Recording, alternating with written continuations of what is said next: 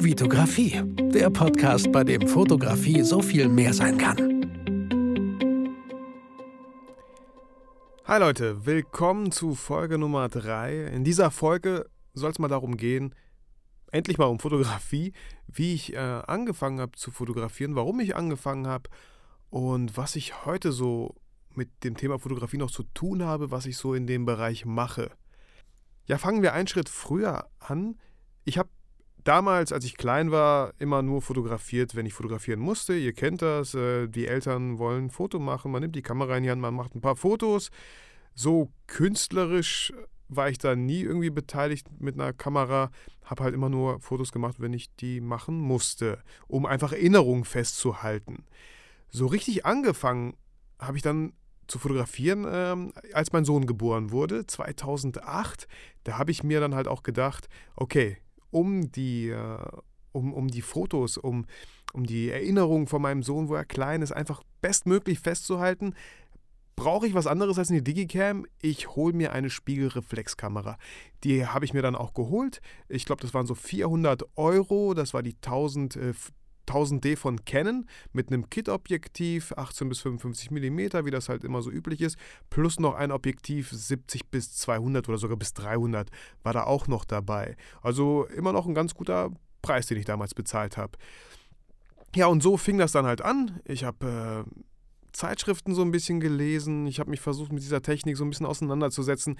Ich habe, äh, vielleicht manche stellen sich die Frage, warum Nikon, äh, warum nicht Nikon, warum Canon? Ganz einfach, weil ich hatte damals einen Kollegen gefragt, äh, welche er mir empfehlen kann. Er war halt Canon-User, also habe ich mir auch einfach eine Canon geholt. Ich habe mir so ein bisschen erhofft, dass er mir ein bisschen was zeigen kann, mir ein bisschen was beibringen kann. Hat er nie gemacht. Ich musste mir halt alles wirklich selber beibringen.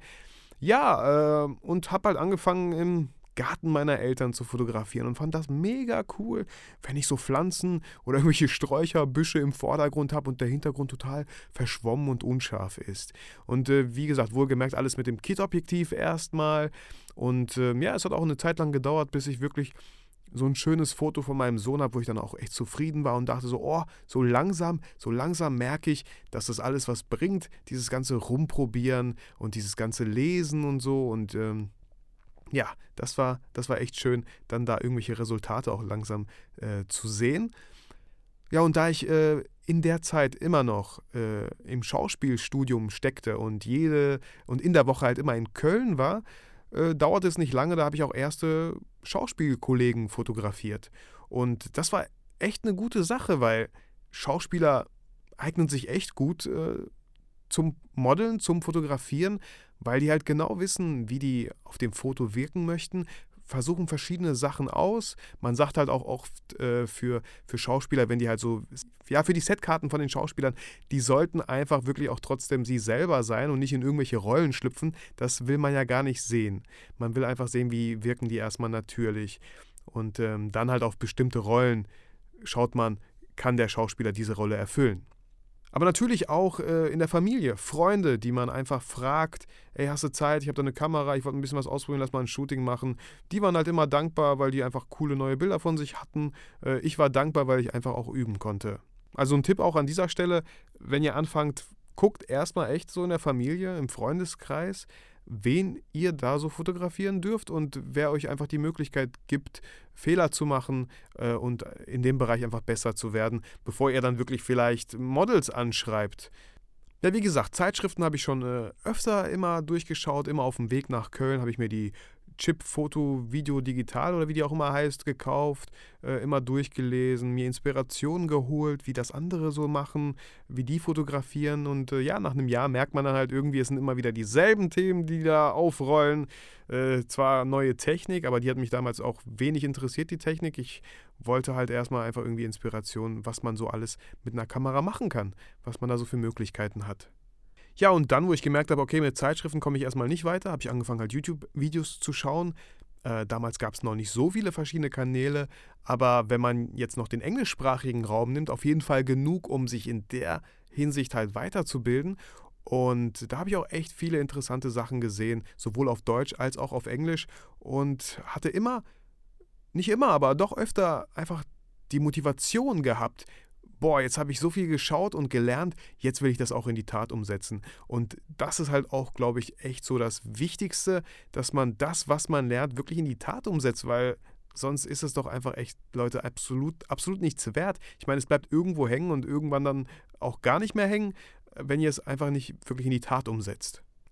Ja, und als ich auch mit diesen ganzen YouTube-Kanälen durch war und immer wieder festgestellt habe, Mann, ja, okay, der Kanal ist cool, aber er ist immer so technikbasiert, äh, er ist relativ langweilig manchmal und man sieht da relativ wenig Ergebnisse, wenig Bilder. Äh, alles das, was ich mir halt, was ich vermisst habe in diesen ganzen Kanälen und in den Videos, die ich gesehen habe, dachte ich mir, Mann, ey, ich glaube, ich mache einfach selber einen YouTube-Kanal, wo ich genau das mache, was ich bei den anderen vermisse. Ja, und so habe ich mich dann entschlossen, meine erste Folge zu produzieren und die dann halt auch online zu stellen. Das war echt kein einfacher Schritt, weil ihr kennt das, ja, da kommen halt so Gedanken und Zweifel. Oh Mann, was, was werden die ganzen anderen Leute denken? Eure ganzen Freunde, ähm, die euch vielleicht schon lange nicht mehr gesehen haben. Was werden die denken? Boah, was ist das denn? Was, was ist denn aus ihm geworden? Fängt er jetzt an, mit YouTube sein Geld zu verdienen? Also solche, solche Gedanken, klar, schwirren die halt immer rum. Und ich bin super froh, dass ich es durchgezogen habe. Ich habe die erste Folge abgedreht. Ich habe die, äh, so naiv wie ich war, online gestellt. Natürlich wollte ich Abonnenten, ich wollte Leute erreichen. Ich, wollt, ich war sicher, dass das, was ich mache, auch irgendwie cool ist, auch was, was anderes ist. Und auch wenn jetzt die Folge selber gefilmt nicht so toll aussah, waren die Ergebnisse, die ich halt mit meinem Kollegen Jürgen äh, erzielt habe, die Fotos, die fand ich und auch viele andere echt gut und gelungen. Ich habe diese erste Folge direkt dann bei äh, Foto Community reingestellt ins Forum. Ähm, ich glaube, der, der Titel hieß irgendwie, hey Leute, schaut mir doch über die Schulter. Und äh, wow, dann ging es ab. Dann habe ich echt eine krasse Welle ausgelöst, äh, dass die Leute mich zu, die haben mich, die haben mich total auseinandergenommen. Ähm, was ich für Sachen zu lesen bekam, ähm, ein Kommentar finde ich halt immer noch lustig und erwähne ich auch gerne wieder. Da hat einer geschrieben, ich habe gerade äh, meine Wand gestrichen und der Farbe beim Trocknen zuzusehen ist spannender als halt meine erste Folge. Und wow, es ging, glaube ich, sogar 20, 30 Seiten, dass die Leute halt mich fertig gemacht haben wegen meiner ersten Folge. Oh, nicht noch so ein YouTuber, auch noch so ein Klugscheißer. Soll doch erstmal selber fotografieren lernen, bevor er anderen was beibringt. Und ich bin echt, ich bin echt stolz auf mich und ich kann euch echt nur empfehlen, das gar nicht so sehr zu Herzen nehmen, auch egal wie weh das tut. Ich habe mich abends immer vor den Rechner gesetzt und gehofft oder, oder gesagt, okay, ähm, schau, jetzt, schau jetzt nicht ins Forum rein. Da steht bestimmt wieder nur Bullshit. Aber ich habe es dann trotzdem gemacht, weil ich gehofft habe, dass da vielleicht auch was Gutes steht. Und es stand natürlich wieder nur Bullshit drin. Ab und zu gab es Kommentare, die gesagt haben: Ey Leute, Mann, was labert doch nicht so rum? Lass den Typen doch in Ruhe. Seine Bilder sind doch echt gar nicht mal so schlecht geworden. Ja, das war natürlich auch echt äh, eine krasse Sache. Und Leute, zieht, zieht trotzdem euer Ding durch. Jetzt stellt euch mal vor, ich hätte rumgeheult und gesagt: Ja, nee, ist irgendwie scheiße. Ich lasse es sein. Wo wäre ich dann heute? Ich hätte keinen YouTube-Kanal mit über 100 Videos. Und, und deswegen, ich kann euch nur ermutigen, bitte, egal wie bescheuert eure Idee, eure Idee ist, egal wie bescheuert die momentan aussieht, ich meine, das ist jetzt auch meine dritte Podcast-Folge. Keine Ahnung, wie meine hundertste vielleicht irgendwann aussehen wird, aber nur so lernt man es doch, indem man es einfach macht.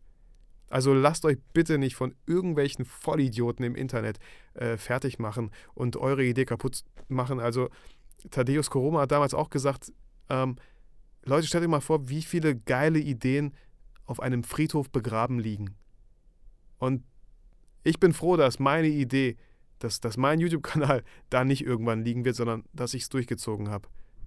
Ja, und so ging das halt immer weiter mit den Folgen. Ähm, es war nicht immer einfach, die zu drehen. Ähm, manche Leute haben bei manchen Folgen geschrieben so, oh nee, die Folge ist irgendwie uncool, hättest du lieber nochmal neu machen sollen.